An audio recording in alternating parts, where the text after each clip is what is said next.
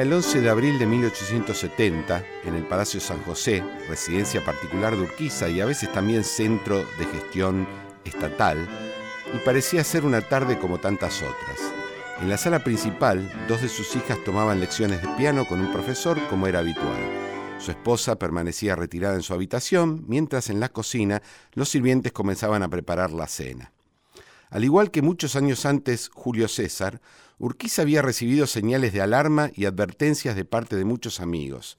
Le solicitaban encarecidamente que se cuidara, que lo buscaban para asesinarlo, y no faltó el que incluso llegó a advertirle que ni siquiera en su casa estaba del todo seguro. Tampoco era muy difícil protegerse. El palacio, una de las residencias más modernas y lujosas del país, estaba construido de modo tal que una vez cerradas las entradas principales podía convertirse en una verdadera fortaleza. Pero Urquiza, tal vez igual que César, no prestó atención a los avisos. Al fin y al cabo, decía, ¿quién se atrevería a atentar contra su vida?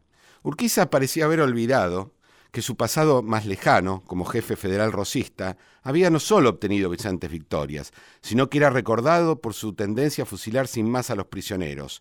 Mucha gente había quedado herida y tal vez alguno podía buscar revancha. Tampoco parecía advertir que, su camino, luego de Pavón, lo había transformado en el líder de un partido federal que no parecía estar muy de acuerdo con las actitudes políticas de los miembros de ese mismo partido. La última de ellas había sucedido pocos días antes, el 3 de febrero, a 18 años de la batalla de Caseros. El mismísimo presidente Sarmiento, quien incluso luego de esa batalla se negó a reconocer a Urquiza como el factotum de la Organización Nacional, era en cambio esta vez recibido con honores como un símbolo de unidad nacional. Todos recuerdan la fastuosidad de ese momento. Urquiza hizo formar a más de 10.000 hombres, soldados de caballería enterriana, vestidos con el uniforme que llevaron en casero, rojo con peto blanco, y los escalonó en el trayecto que unía Concepción del Uruguay con su residencia en San José. Por allí pasó la lujosa berlina de Sarmiento para llegar al palacio. Al final de la avenida, de Magnolias y al frente de su mansión, descendieron en carruaje y avanzaron, Sarmiento y Urquiza juntos, por un largo camino de lajas entre una magnífica arboleda, a la cual Urquiza había hecho cubrir con pétalos de rosas rojas como una especie de símbolo, una alfombra símbolo del federalismo y tal vez una ironía para su huésped.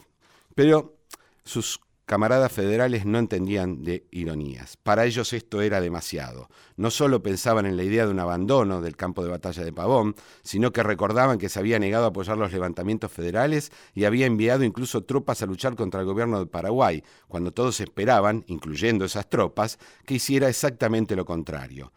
El 11 de abril, Urquiza oyó un estrendo de la partida de aproximadamente 50 hombres armados. Cinco de ellos, al mando del cordobés Simón Luengo, lograron ingresar al palacio antes siquiera de que se despertara alguna alarma. Entonces oyó la voz. Abajo el tirano Urquiza, viva el general López Jordán. Los gritos de la partida terminaron con la aparente tranquilidad. No eran troperos los que habían ingresado, como pensó Urquiza inicialmente, sino que era una partida. Son asesinos, gritó, para advertir a su familia. Corrió a buscar un arma y logró disparar. Hirió a uno de sus atacantes, pero la respuesta fue contundente. Un disparo le partió la mandíbula y herido apoyó una de sus manos sobre las puertas de la sala, que aún conserva hasta nuestros días los rasgos de sangre. Y al igual que César, los atacantes se acercaron y con cinco puñaladas acabaron con su vida.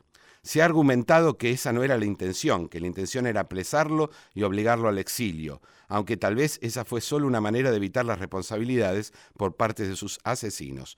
Nunca lo sabremos. Lo cierto es que si esa era la idea, eso no fue lo que sucedió. Así falleció, acusado de traidor, justo José de Urquiza, uno de los personajes centrales de la unidad del Estado-Nación al que llamaremos Argentina. ¿Cómo es la historia? ¿Por qué este personaje es tan importante en nuestro pasado? Ese es el tema del que hablaremos hoy.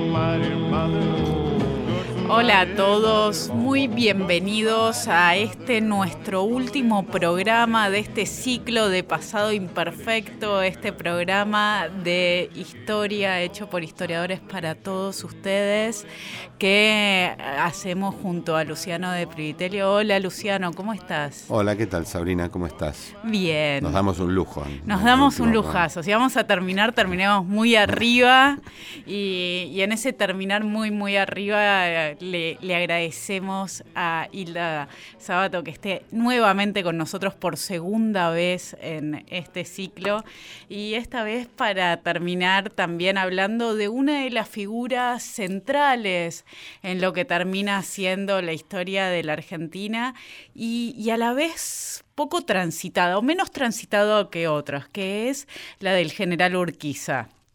Bueno, buenos días primero a ustedes y gracias por la invitación otra vez acá. Es un eh, placer tenerte. Es un lindo programa, me gusta y me gusta charlar con ustedes sobre nuestras, nuestro pasado, que nos concierne a ustedes, a mí y a todos los que están escuchando. Eh, bueno, estoy lista para... ¿Por qué, por qué te parece que es un personaje que no tiene central en la construcción del Estado argentino, probablemente el más central de todos, y aún así no tiene la dimensión de los grandes constructores de, la nación. Empezamos con una pregunta extraña, al revés, ¿no? Pero bueno, e, ese eh, es una pregunta buenísima, porque en realidad no.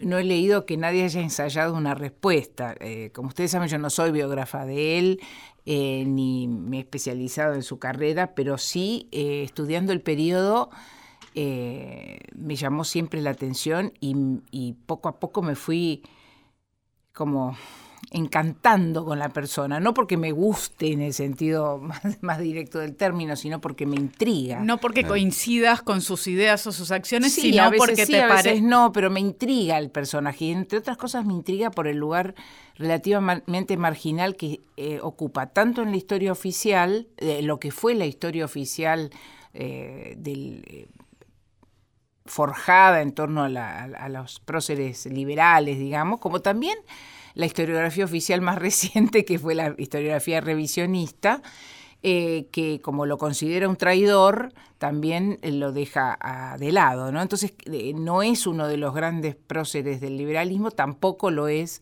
del, del, este, revisionismo, del Panteón Federal, de los historiadores revisionistas o filorevisionistas. Nadie lo recupera. Nadie lo recupera, el pobre Urquiza, tal cual. Eh, y sin embargo, bueno, como decía Luciano recién, tuvo un papel central. Eh, y quizás a mí lo que me llamó la atención, más que su carrera en el sentido de eh, que es un personaje también curioso porque está a caballo entre dos mundos, también él, digamos, no, no, es, casual que, esté como marginado de las dos principales corrientes historiográficas porque es un personaje que está a caballo entre dos mundos, no es ni una cosa, digamos, no es ni un caudillo tradicional, ni es tampoco una figura típica de los eh, líderes políticos de mediados del siglo XIX, segunda mitad del XIX, que como Mitre, Sarmiento, que tienen algún tipo de... Eh, carrera parecida. ¿Cómo son sus inicios? Cuando uno habla de Justo José de Urquiza, habla de la Confederación y habla de Entre Ríos en un primer lugar. Bueno, él era entrerriano, nació en Concepción y se quedó en Concepción la mayor parte del tiempo. Incluso cuando gobernaba eh, y, la capital estaba en Paraná, él pasaba muy poco tiempo en Paraná. Se, iba a su estancia en San José, su palacio, etcétera. y era un hombre de San José que nació además de una familia relativamente acomodada, eh, entre Riana, dedicada al comercio, el padre era comerciante y demás. Y digamos que era una, un, origen eh, de, burguesía provincial, digamos, ¿no? Él va a terminar siendo muy rico, ¿no? Muy rico. Bueno, yo, la verdad es que esa es otra historia, eh, otra parte de la historia que es interesante, porque él hace su fortuna en Entre Ríos y al mismo tiempo hace política, algo que no era necesariamente el, patrón más eh, común para los políticos, del, sobre todo de la segunda mitad del 19. Eh, que la mayoría de ellos en realidad no tenían fortuna que sé los, grandes, incluso Rosas, digamos, no era un hombre de fortuna en el sentido que era Urquiza, ¿no? Pese a lo que aprendimos hace muchísimos años, la élite económica y política estaba más dividida de lo muy dividida, no muy dividida, no estaba dividida, era eh, los ricos no se dedicaban a perder el tiempo en la política, digámoslo de una vez, ¿no?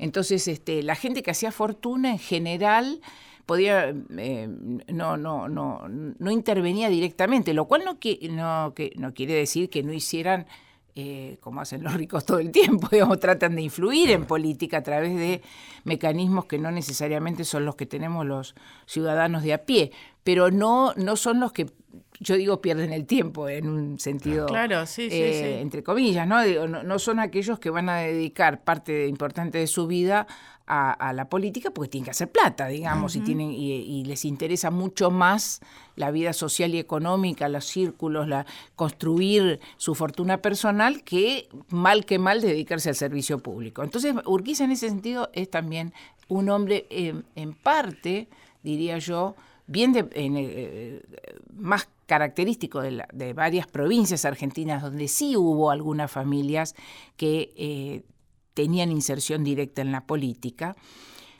generalmente dividiendo a la familia, ¿no? Algunos hijos se dedicaban al comercio y otros se dedicaban a la política. En este caso, e, él, asume los dos papeles y, desde joven, eh, eh, él hace una, tiene un entrenamiento, eh, una educación corta, viene al Colegio San Carlos dos años, pero después se vuelve a Entre Ríos y, se dedica realmente a, construir sus campos, su comercio. Eh, bueno, en ese sentido es un hombre bastante también interesante en términos de cómo construyó su fortuna, se fue haciendo más moderno a lo largo del tiempo. O sea, él fue invirtiendo plata en cosas que aparecían como en industrias de vanguardia. Bueno, estaba mm. con los saladeros en la primera mitad del 19.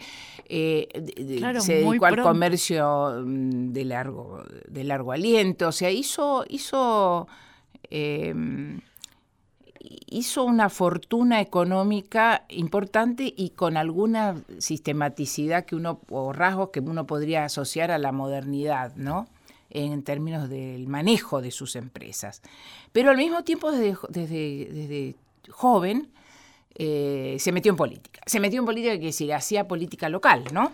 E intervenía localmente en política eh, y bueno, así fue armándose su propio apoyo clientelar, sus grupos de gente eh, que lo sostenían, y él a su vez era un elemento de político para otros caudillos de la zona, ¿no? Eh, Como Chahue, por ejemplo, y después Rosas. Cuando vos decís se metió en política, eh, uno puede tender a confundir y creer que es un poco como hoy, ¿no? Meterse en política es también meterse en un mundo extremadamente violento. Claro.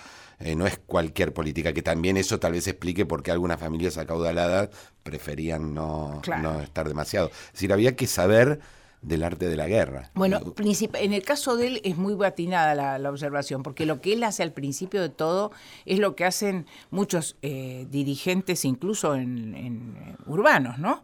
Que es eh, construir su poder desde las milicias, es decir, intervenir eh, en las disputas que siempre requieren, más allá de los mecanismos electorales, más allá de las legislaturas que existían y eran importantes, eh, hay siempre una dimensión armada de la política que es, bueno, precisamente eh, tiene que ver con la manera en que las provincias, que en ese momento, quiero recalcar para los que los oyentes que la Argentina no, no, no, existía como república organizada, lo que había era una suma de provincias.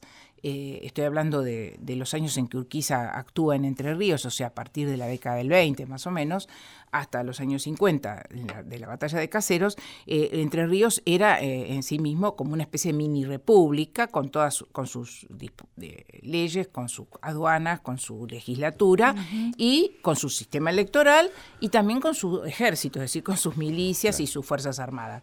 En ese punto, las milicias y las fuerzas eh, profesionales, que en algunos casos también las había, operaban como elementos importantes, tanto para la relación con las otras provincias, como para la construcción de poder interna. Con estas clientelas que mencionabas. Sí, clientelas, gente que lo seguía, e, ellos, eh, parte del trabajo en, al, convertirse en comandante de milicias, parte del trabajo era conseguir no solamente eh, el recurso humano, es decir, los soldados, sino también el liderazgo, es decir, construir un liderazgo que lo convirtiera no solamente en alguien que movilizaba a sus peones, por decirlo así, que es la forma más primitiva, sino un vínculo más, mucho más complejo donde fue generando lealtades este, y lealtades hacia abajo y lealtades también hacia arriba y también hacia el costado, es decir, armando una red que de luego es un capital político absolutamente decisivo. Quiero agregar algo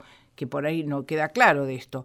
Eh, la, situación de... Eh, eh, todo ese periodo es un periodo de gran conflicto eh, entre provincias, es un periodo también de, de intervención, sobre todo por la ubicación de Entre Ríos, en la política uruguaya. ¿no? de lo que hoy llamamos eh, el Uruguay, de la banda oriental. Es decir, eh, Urquiza estaba muy vinculado desde muy joven, tanto a Corrientes, que con las provincias Entre Ríos y Corrientes funcionaban en tándem, a veces este, tenían gobernadores opuestos, pero a veces y eh, había permanentes tensiones ahí, un poco con Santa Fe, y, pero sobre todo con la banda oriental, ¿no? O sea, eh, eh, era un liderazgo regional. Brasil, ¿no? También está. Brasil, pero Brasil como ya como la potencia más de referencia. en cambio, en Uruguay era casi, o sea, la ida y venida de ejércitos y de milicias y de líderes de un lado y del otro era como nada. Como, y la forma de fortalecerse frente a este Buenos Aires más poderoso. Sí, ahí, ahí están operando, no se olviden que este es el momento en que empieza a construir su poder Rosas y entonces ahí hay un juego también de, en el caso de Corrientes, por ejemplo, de, tratar de defenderse de Rosas, Urquiza juega ahí en, el medio hasta que finalmente se orienta por el federalismo, o sea, por el, partido, por, por, Rosas. por Rosas. Este, pero eh, eso es un juego eh, que tiene como eh, es bastante interesante porque siendo es una provincia que no es menor porque es una provincia que tiene riqueza ganadera en un momento en que eso es importante es un, es un lugar además de paso es un lugar de, articulación entre espacios y al mismo tiempo es, un, es una provincia, es decir, no está en el centro de, poder fuerte que es y seguirá siendo Buenos Aires por lo menos hasta el 52. ¿no? El, dinero es parte de la forma de construcción de poder, porque en, esta idea de que hay una relación entre una cosa y la otra, esto, y sobre todo porque no siempre las provincias solían recaudar demasiado, ¿no? Vos mencionaste instancias institucionales, las milicias y demás.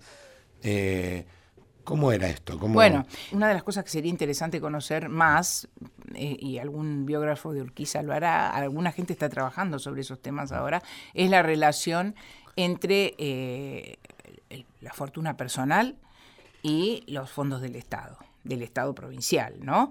Eh, no es muy, para mí no es claro, mm, no lo estudié nunca, pero creo que es un tema muy importante. Eh, por supuesto que tener plata en política funciona para, para eh, tener fortuna personal, ¿no? Para aceitar un montón de cosas, pero ahí hay algo también interesante, por eso también es un, en ese sentido está caballo entre dos periodos, porque no sé cuánto hay en el caso de Entre Ríos de separación entre la fortuna personal y la fortuna estatal, ¿no?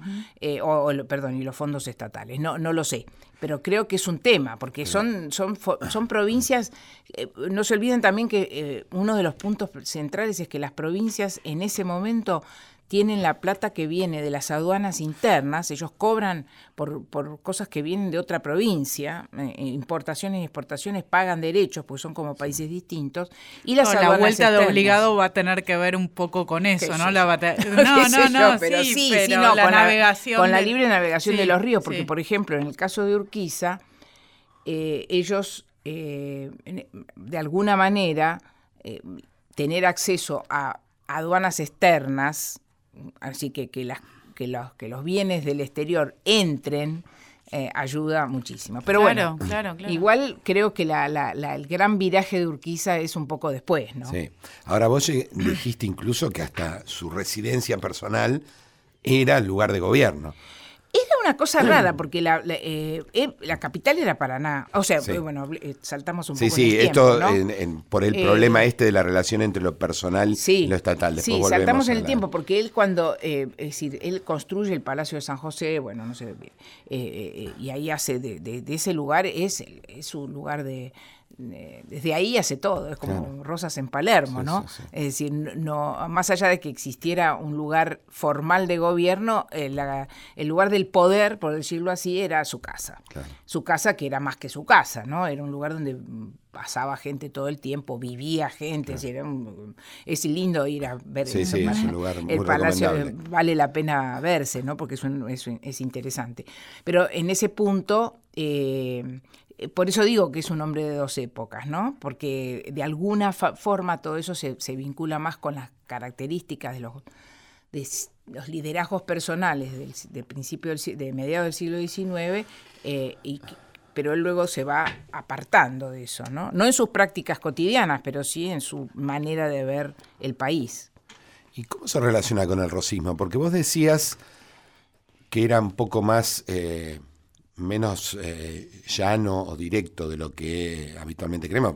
Inicialmente le aparece casi como un agente de Rosas, Sí, pero parece pero que también tiene el problema de que él es de Entre Ríos y el otro es Buenos Aires, ¿no? Y Rosa está construyendo el poder de Buenos Aires. Sí, no, eh, eh, ahí se, de nuevo hace falta una buena biografía, porque yo creo que la lo que me parece a mí, a partir de, de leer lo que existe sobre Urquiza, es que él tenía un- tuvo siempre una relación más complicada con Rosas que la de ser un lugarteniente. Él fue, un- en algún momento, él pasa toda la... Él, voy un poquito para atrás. Él, eh, hasta, él nace en, en el 1, creo, 1801. En 1841 recién llega a gobernador. Entre medio lo que él es es un dirigente de lo que hablábamos hace un ratito, ¿no? Es decir, de milicias, es un, referente regional, es una persona que mueve gente, pero gobernador eh, es electo en el 41. O sea, ahí reúne los requisitos, lo, digamos, los- lo- el poder, eh, amasa el poder como para poder llegar al gobierno. Pero... eh, Cargo que ocupará. ah, eh, bueno, pero resulta que lo ocupa y no lo ocupa. Porque como están en guerra todo el tiempo, es el momento de, eh, de nuevo, ¿no? La idea de, de- de- del periodo de Rosa, el periodo de Rosa es un lío sí, tremendo, claro. ¿no? Y ahí están, bueno, desde efectivamente las invasiones eh, o lo- que, que- que Sí, los a anglo-franceses el en- bloqueo anglo-francés y demás, hasta los conflictos entre provincias, hasta la invasión de paz. Corrientes. eh, Eh, digo, es todo el momento en, en que buena parte del, del- del interior está sacudido por, por guerra, ¿no? Por conflictos entre unos y otros. Y él, eh, él hace juegos muy ambiguos en eso. No es alguien que va a ser...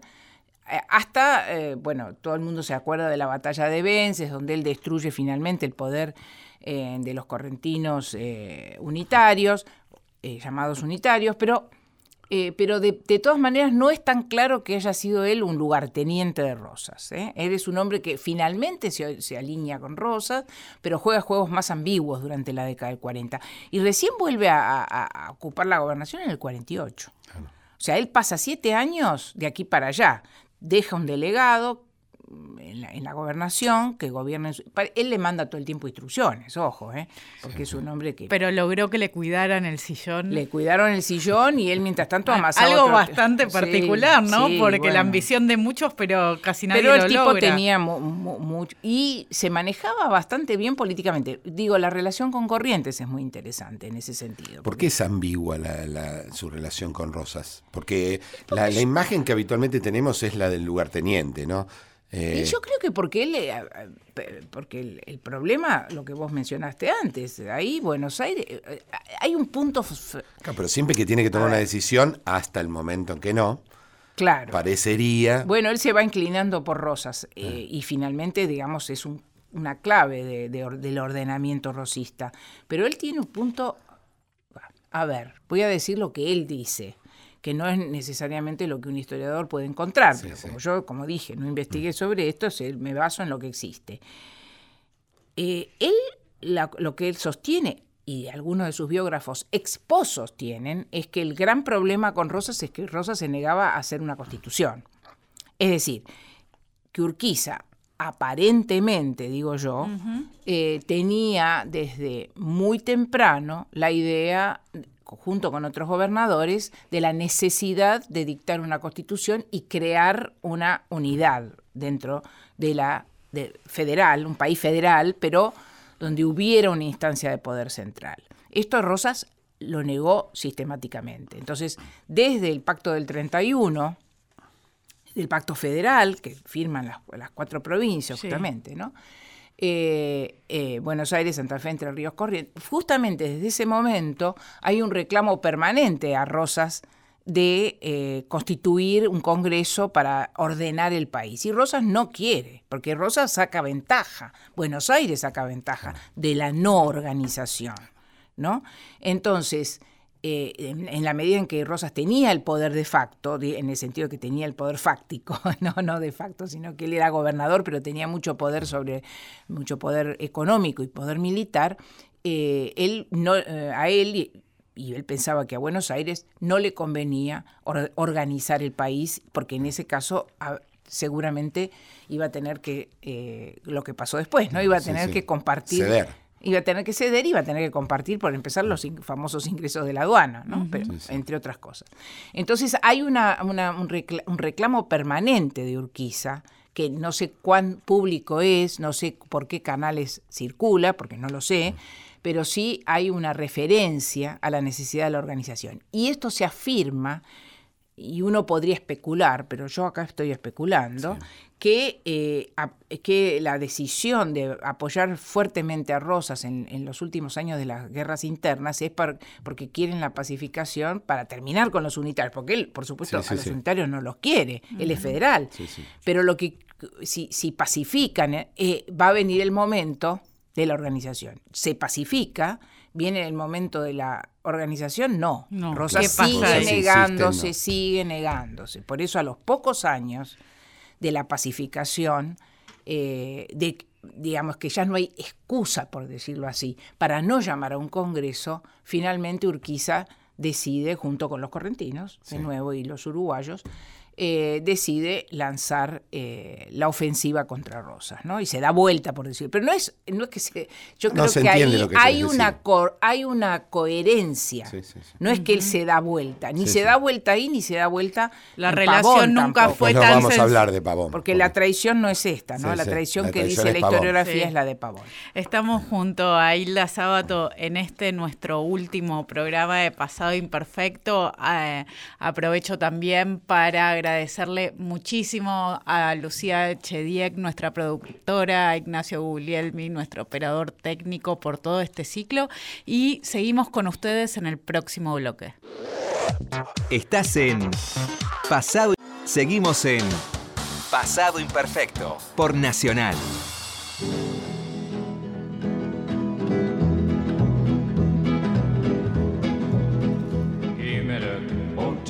Seguimos con el programa, último programa de Pasado Imperfecto, charlando con Hilda Sábato sobre esta figura tan relevante y al mismo tiempo tan poco conocida de Justo José Durquiza. Y justamente si es conocida es por las traiciones, ¿no? Y casi que llegamos a una de ellas, ¿no? La primera de ellas es por supuesto Casero, el momento en que eh, se, produciría esta primer... Eh, defección de Urquiza a, los principios del Partido Federal y del rosismo.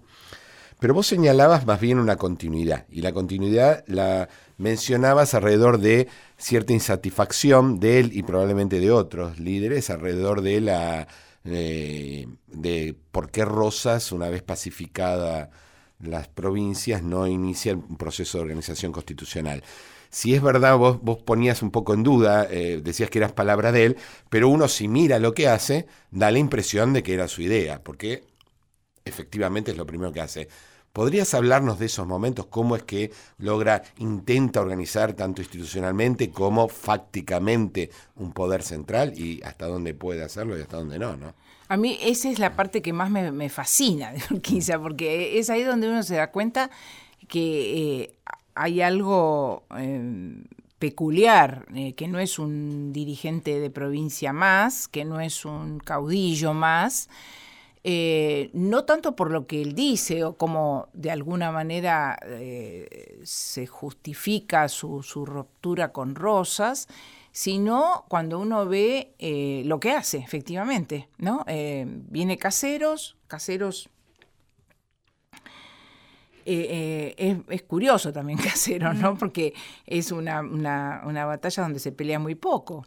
E, él, él logra, ¿Cómo fue Casero? Él, él, él logra reunir un ejército eh, correntinos, entrerrianos, eh, apoyo uruguayo y apoyo brasilero, sobre todo en, la, en, la, en las costas, digamos, ¿no?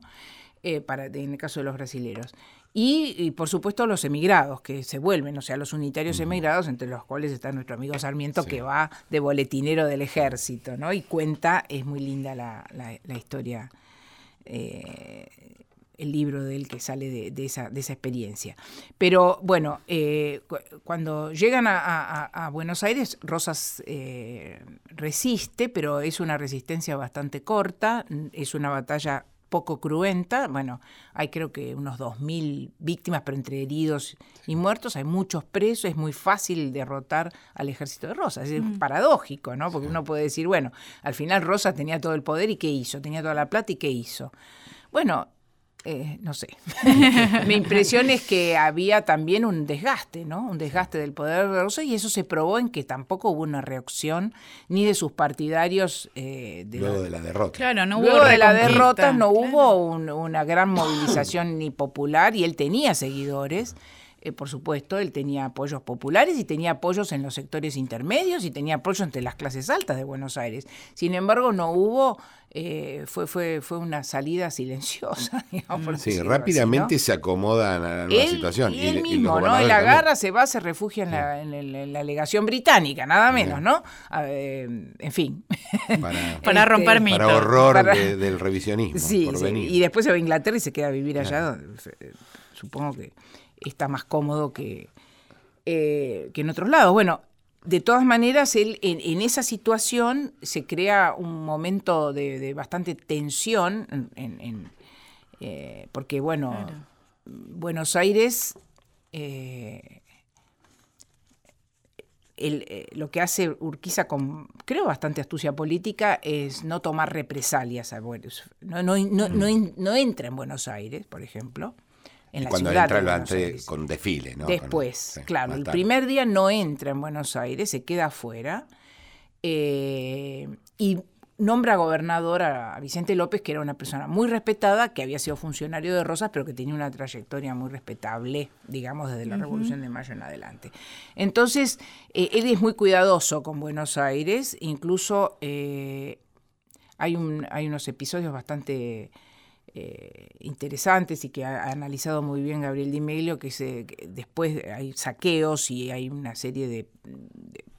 se, produce una, una situación muy, muy violenta en los alrededores de Buenos Aires y Urquiza interviene, reprime, etcétera, calma las cosas. Eh, y después sí, efectivamente entra en Buenos Aires desfilando y al, al, al son de los... En una fiesta. en una fiesta general. Bueno, donde los porteños lo miran con, bueno, una mezcla de miedo, esta admiración, felicidad y vaya a saber qué más.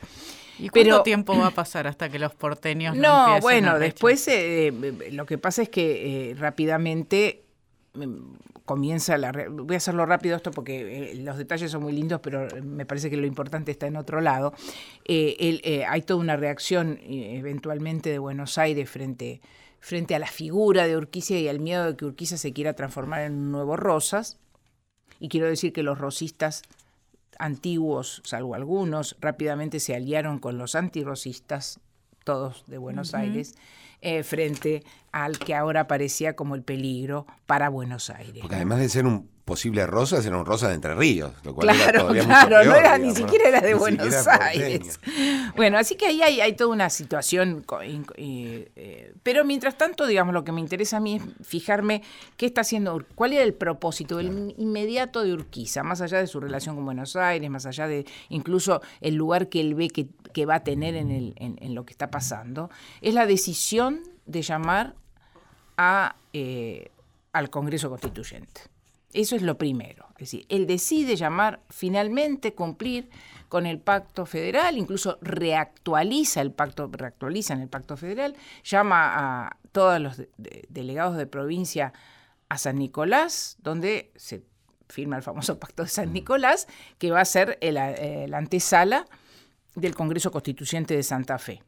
Todo eso muy rápido, esto es en el 52, eh, eh, en febrero es, la, es la batalla de Caseros y ya en los primeros meses se llama al acuerdo de San Nicolás eh, y ahí es donde empiezan las fricciones con Buenos Aires porque Buenos Aires empieza a poner exigencias respecto a cómo debería ser el Congreso Constituyente, quiere mantener su rol hegemónico, por ejemplo, a través de la, la idea de que en lugar de ir que los delegados al, a, San Nicolás y después al Congreso tienen que ser eh, nombrados a través del sistema electoral proporcional a la población, porque Buenos Aires tenía más población, y finalmente lo que se instaura es el, criterio de que van dos por provincia. Y eso Buenos Aires eh, lo, se opone, bueno, todo esto da lugar a una la revolución. Razón por la cual. La razón, la razón formal eh, es que Buenos Aires ve que no tiene, no va a tener suficiente poder en ese Congreso y entonces eh, eh, comienza a oponerse a Urquiza, a generar, bueno, hasta que finalmente se desata la revolución de septiembre de 1852, cuando Buenos Aires y ahí también Urquiza tiene una, una, una, una, acción, una actitud curiosa, porque hay muchas idas y vueltas que no voy a contar, pero cuando en, septiembre se, ocurre la, la, llamada revolución del 52, cuando Buenos Aires va a romper con la Confederación, Urquiza viene con el ejército, él estaba en Santa Fe en ese momento, precisamente a raíz de la reunión del Congreso Constituyente, vuelve a Buenos Aires con el ejército y para y no entra. O sea, no decide no, no pelear. Y de nuevo, la pregunta es por qué, ¿no? Y, bueno, yo creo, creo que él empieza, eh, él tiene, en ese momento tiene claro, creo, mm. que este, no quiere ir a una nueva guerra civil. ¿no? Hay que, hay que ah, Su obsesión era el orden y la organización. Y la organización. El Congreso está reunido, se dicta la Constitución. Y Buenos Aires queda separada. Y, la, y ahí es donde yo veo el gesto para mí más interesante y que lo convierte a él en alguien fundamental para la historia argentina, tal como la conocemos hoy, ¿no? Para, no, para, para nuestra conformación como país. Él puso todo su peso político, todo el peso que él tenía, lo puso en lograr una organización federal.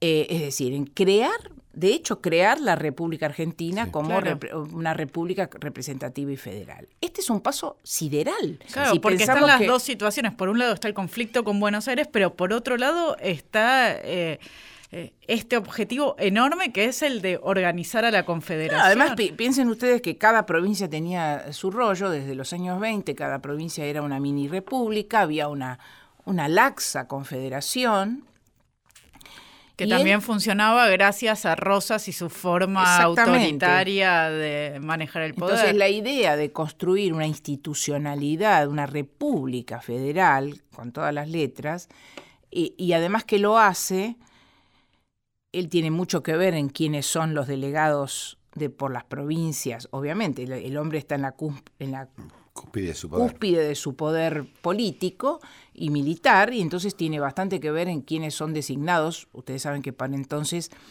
eh, los diputados al Congreso no necesariamente tenían que vivir en el país, en, el, en la, provincia. Entonces, en realidad los diputados, algunos vienen de sus provincias y otros no, pero están por la, provincia, podía elegir.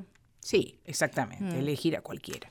Entonces hay personajes bastante destacados, como Gutiérrez, por ejemplo, como María Gutiérrez, como Gorostiaga, como Gorostiza, después como eh, este, eh, Salvador María del Carril, como Mariano Fragueiro. Son todos personajes importantes eh, de, que van a, van a ser los artífices de la Constitución. Sobre la base, todos saben, de, los textos de Alberdi, pero donde el texto de Alberdi es una base sobre la cual eh, los congresales hacen otra Constitución. ¿Hay debate? Sí, hay debate. Sabemos poco, no hay muchos registros, pero sabemos que ha habido debate.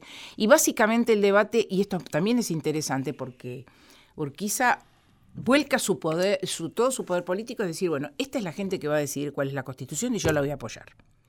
Y dentro del Congreso hay como dos vertientes, aunque no es que haya dos partidos, hay dos maneras de concebir la, la constitución. Una como un instrumento que refleje en parte la realidad y construya a partir de ahí. Y otra vertiente que es la que piensa que la Constitución es la que va a hacer la República, es decir, que va a ser un instrumento de, de creación, que no hay que fijarse en lo que hay, sino en lo que queremos hacer. Y esta es la que ¿Cómo es que gana esta última? Y qué sé yo, gana, gana. Pero lo que sí es importante es que eh, eh, eh, la Constitución que sale es una Constitución que es un, es un proyecto, no es... La Constitución no traduce lo que hay y lo ordena, sino que propone algo totalmente nuevo, realmente nuevo, y entonces es un proyecto de país. ¿eh? No es que ordena lo que está, transforma, o sea, pretende transformar de raíz lo que está. Eso es muy claro porque hay que va a tener que pasar mucho tiempo hasta que, por ejemplo, el Poder Federal Central se pueda constituir como tal. Bueno, hay que pensar que la, gran invención de la Constitución es crear un, gobierno nacional, digamos, ¿no? ¿Y qué, cómo hacen? no hay nada, no hay, no hay, no hay un Congreso, no hay donde, donde sesionar, no hay una capital, no hay eh, recursos de administración pública, no hay nada. Hay una situación provisoria en Entre Ríos. Bueno, lo que hace Urquiza es, en realidad la, Constitución decía que la capital era en Buenos Aires. La Constitución dice que la capital es en Buenos Aires. Lo que pasa es que Buenos Aires está, es otro país. Entonces, ¿qué, hacen? Provisoriamente, provisoriamente declaran capital, no, declaran que el gobierno va a sesionar en Paraná y por lo tanto la provincia de Entre Ríos queda federalizada, entera. Entera. Es decir, eh, porque así decía la Constitución que el, lugar donde estaba la capital iba a ser federal. Es decir, iba a transformarse de un territorio que pertenecía a la provincia, que pertenecía a eso nuevo que era. Claro, la, idea era federalizar eh, parte de Buenos Aires y el puerto, pero lo que termina federalizado en ese momento es Entre Ríos. Claro, igual eh, es en ese punto yo creo que, bueno, él hace jurar la Constitución y ahí despliega todo el boato, o sea, en medio de todo el conflicto con Buenos Aires y todo, la Constitución se jura, él ordena cómo tiene que jurarse la Constitución, es una fiesta en cada provincia, él disciplina todas las provincias, algunas, eh, eh, las provincias no cambian de gobernador enseguida, o sea, vienen los gobernadores rosistas, él manda a Bernardo Irigoyen, no es ningún son, solo manda a Bernardo Irigoyen, que había sido el hombre de Rosas, canciller de Rosas, lo manda a las provincias eh, a, sin nada, sin, sin ejército, con una declaración nada más, y convencen a las provincias, algunas y otras no, no tanto, pero al final todas se alinean. Y esto también es interesante. O sea, había, más allá del miedo que podían tener Urquiza, ahí había algún malestar eh, que hacía que era, fuera maduro el momento de, la caída de Rosas. Claro, esto que vos decís sin ejército es un elemento enorme, enorme. Bueno, y entonces ahí yo creo que es esa, ese, para mí, yo no, no, no, como todos, yo trabajaba más bien sobre el pedido posterior. Orquiza no le daba mucha bolilla, yo era un antecedente, incluso en las materias que dicté siempre era el primer capítulo, no, no me parece, hasta que un día, cuando estaba trabajando sobre el libro eh, que salió en el siglo XXI, sobre historia del 52, me puse a trabajar sobre Urquiza, me puse a leer sobre Urquiza y ahí se, se me abrió un panorama, se me, eh, preguntas, me, me, di cuenta que era un hombre que era una eh, necesitaba, que yo necesitaba entender qué porque este fue el gesto, fue el gesto fundacional de la Argentina. una constitución y un canciller, una especie de canciller sin tropas, que es casi una novedad, absoluta. Entonces ahí es como uno dice, bueno, este tipo algo tenía eh, en la cabeza, más allá de, las circunstancias, del contexto y demás, algo él tenía. Ahí esos momentos en que eh, los hombres tienen una importancia algún hombre en particular Como dice en Borges, el algún momento, momento que sabe para qué está en la, vi- en la Claro, vida, ¿no? Claro, exactamente. Y además donde su gesto, eh, eh, eh, o sea, él podía haber hecho otra cosa. Sí, sí, Claro. sin duda. Porque tenía el poder para hacer otra cosa. Conquistar. conquistar o conquistar Buenos Aires, dejar todo como estaba este, y seguir con, con, eh, con una confederación laxa, etcétera, etcétera. Sin embargo, el tipo se juega a esto. Y esto a su vez va, es interesante, porque esto va a ser, por una parte, obviamente, la, el paso para que él sea, sea presidente, pero también va a ser su, eh, el paso para que él pier- vaya perdiendo poder. Claro, claro. ¿eh? porque él en es- con este paso, efectivamente, él es electo presidente eh, muy, pron- muy pronto, en el 54 asume el poder, intenta desde Paraná eh, armar algo. O sea, que- Construir eso que la Constitución dice que hay que claro, construir, pero ahí llamar a encuentra todos los para el problemas. Congreso, por ejemplo, Claro. claro. Pero además, fundamental, cómo disciplinar a las provincias. Sí. Las provincias tenían que, perdían, perdían las aduanas internas, porque ahora había tránsito libre de, de todos los bienes dentro, porque si no, no era un, era un Claro. chiste. Entonces, t- t- o sea, los bienes que era su- circulaban. una de sus principales eh, fuentes de recursos. ¿no? Claro, para las provincias había dos fuentes de recursos, sobre todo, la aduana interna y la aduana externa. Las aduanas externas son muy pocas en el interior, las aduanas que dan con otro país. Claro. ¿no? Eh, y bueno, y la aduana de Buenos Aires, que va a ser finalmente eh, el, el centro principal de recursos para la- toda la, República Argentina, una vez que la República se, se unifique. Durante ese periodo no, cuentan. no era, el presidente de un país bastante. No tenía un peso. Pobre. Tenía un mango, no tenía un peso. Y ahí inventan las cosas de los de- derechos diferenciales, Sí, sí. les va mal, todo lo que sale. prueban les va mal. Lo tiene a Fragueiro de ministro al principio, que es un- el mejor economista que podía tener. No pueden, no pueden. Y ese es un tema, el tema financiero. Y otro tema es el tema militar. Las provincias no quieren desarmar sus eh, Fuerzas Armadas. De hecho, no lo, No lo hacen. hacen hasta fin de siglo.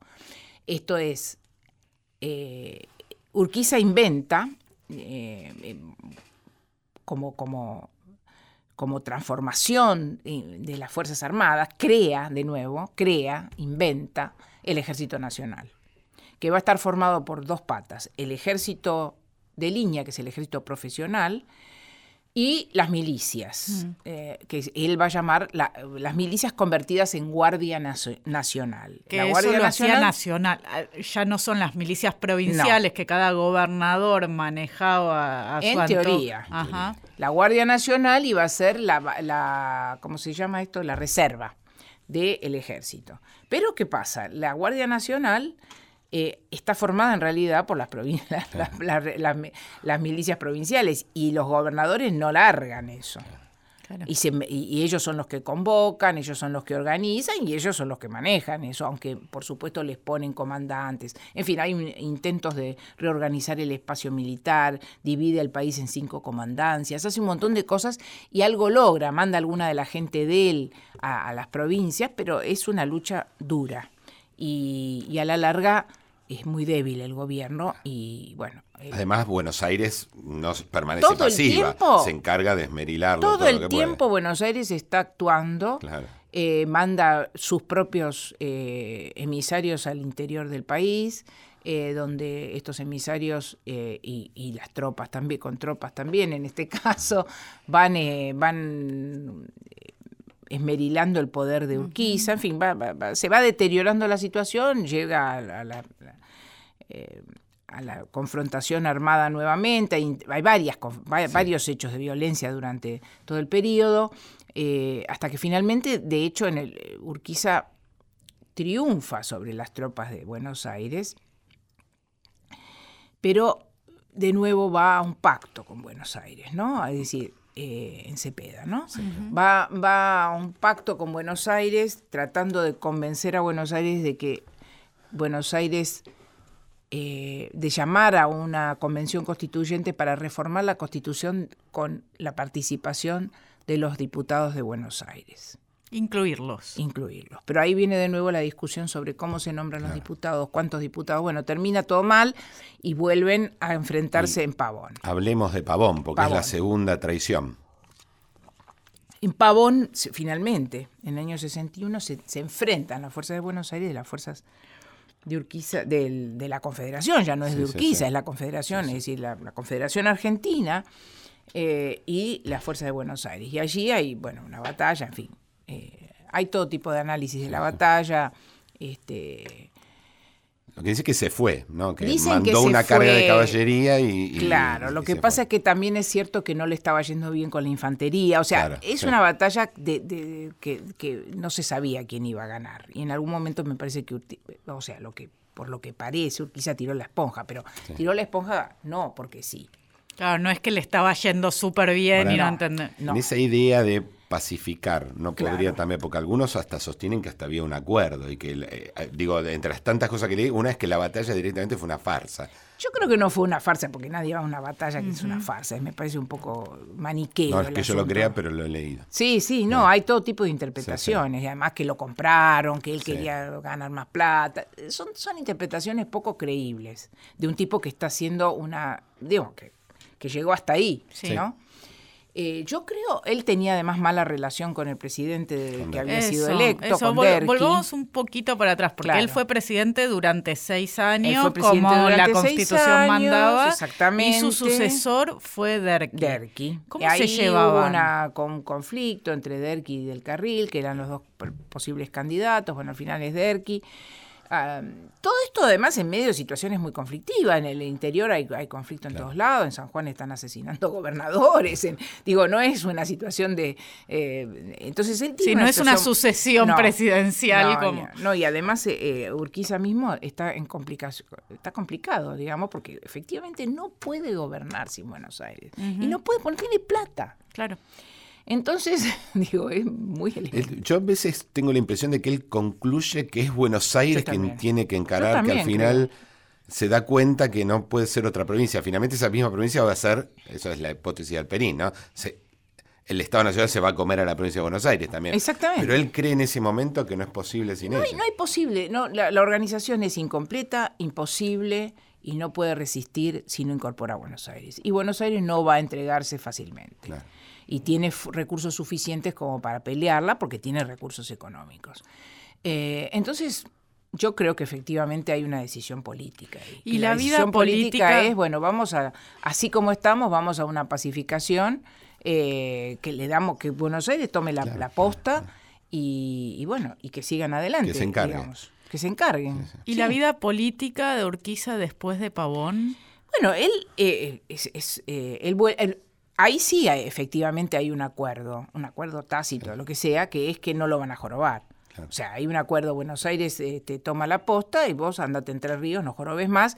Incluso no Buenos Aires que a partir de ese momento eh, comienza todo un operativo, no comienza, continúa con el operativo de convertir al interior o apoyar en el interior a las fuerzas liberales que lo apoyan a, que apoyan a Buenos Aires, este, que, vamos a decirlo, hay un ejército que va al interior, pero no es el ejército solo el que doblega las provincias. Dentro de cada provincia hay fuerzas políticas que están a favor de Buenos Aires y que van a estar después a favor del general Mitre, eh, del presidente Mitre. E, estos son, en cada provincia es un mundo, no es todo igual. Cada en algunos casos eh, el ejército de Buenos Aires reprime y, pone su, impone su cosa, en otros eh, casos no es así, son las propias fuerzas internas las que logran triunfar con apoyo de Buenos Aires, pero logran triunfar sobre los federales. Eh, es decir, que se va, el mapa se va tiñendo de alguna manera. Y el orden va a tardar mucho en, llegar. Sí, pero a, Urquiza nadie lo toca. Y le costó la vida de todos modos, ¿no? Bueno, nadie lo toca durante la presidencia de Mitre y ahí es muy interesante ver lo que pasa con la guerra del Paraguay, que es la tercera traición de Urquiza, si tengo tiempo. Que es muy, muy rapidito. Lo que pasa es que en la guerra del Paraguay, los paraguayos y los federales que no están a favor de la guerra, aquellos que no están a favor de la guerra, creen que Urquiza se va a plegar a ellos y que van a, levantarse. Urquiza se alinea con Buenos Aires, no con Buenos Aires, con la nación. Con la nación. Con la nación. Se alinea con la decisión de la guerra, apoya la guerra. A partir de lo que nos vas eh, contando se puede ver, fue alguien que traicionó, entre comillas, lo pongo a muchas personas, pero siempre fue muy leal a su idea de construir A mí me da la impresión que sí, sobre todo a partir de, a partir de cierto momento. ¿no? Cuando él se decide, se decide. y, y ir a la guerra, digamos, él no es que eh, movilizó tropas y qué sé yo, pero no tuvo un papel eh, destacadísimo en la guerra, ni mucho menos, pero él apoya. Y, después apoya a Sarmiento y después lo matan. Muchísimas gracias por estar en este último programa con nosotros. Ha sido un gustazo y además una emoción estar en el último programa. Lo felicito por el programa. Para mí es un gusto hablar de Urquiza en el último programa, porque creo que es una persona de la que tenemos que hablar más, ¿no? no en la historia de la Argentina. Bueno, quizás alguno escuche y vaya a hacer la biografía. o tal vez la convencemos a Hilda para que... A mí no me van a convencer. Un gusto enorme hacer todo este ciclo con vos, Luciano. Igualmente. Muchas y bueno, muchas gracias a todos por acompañarnos en Pasado Imperfecto.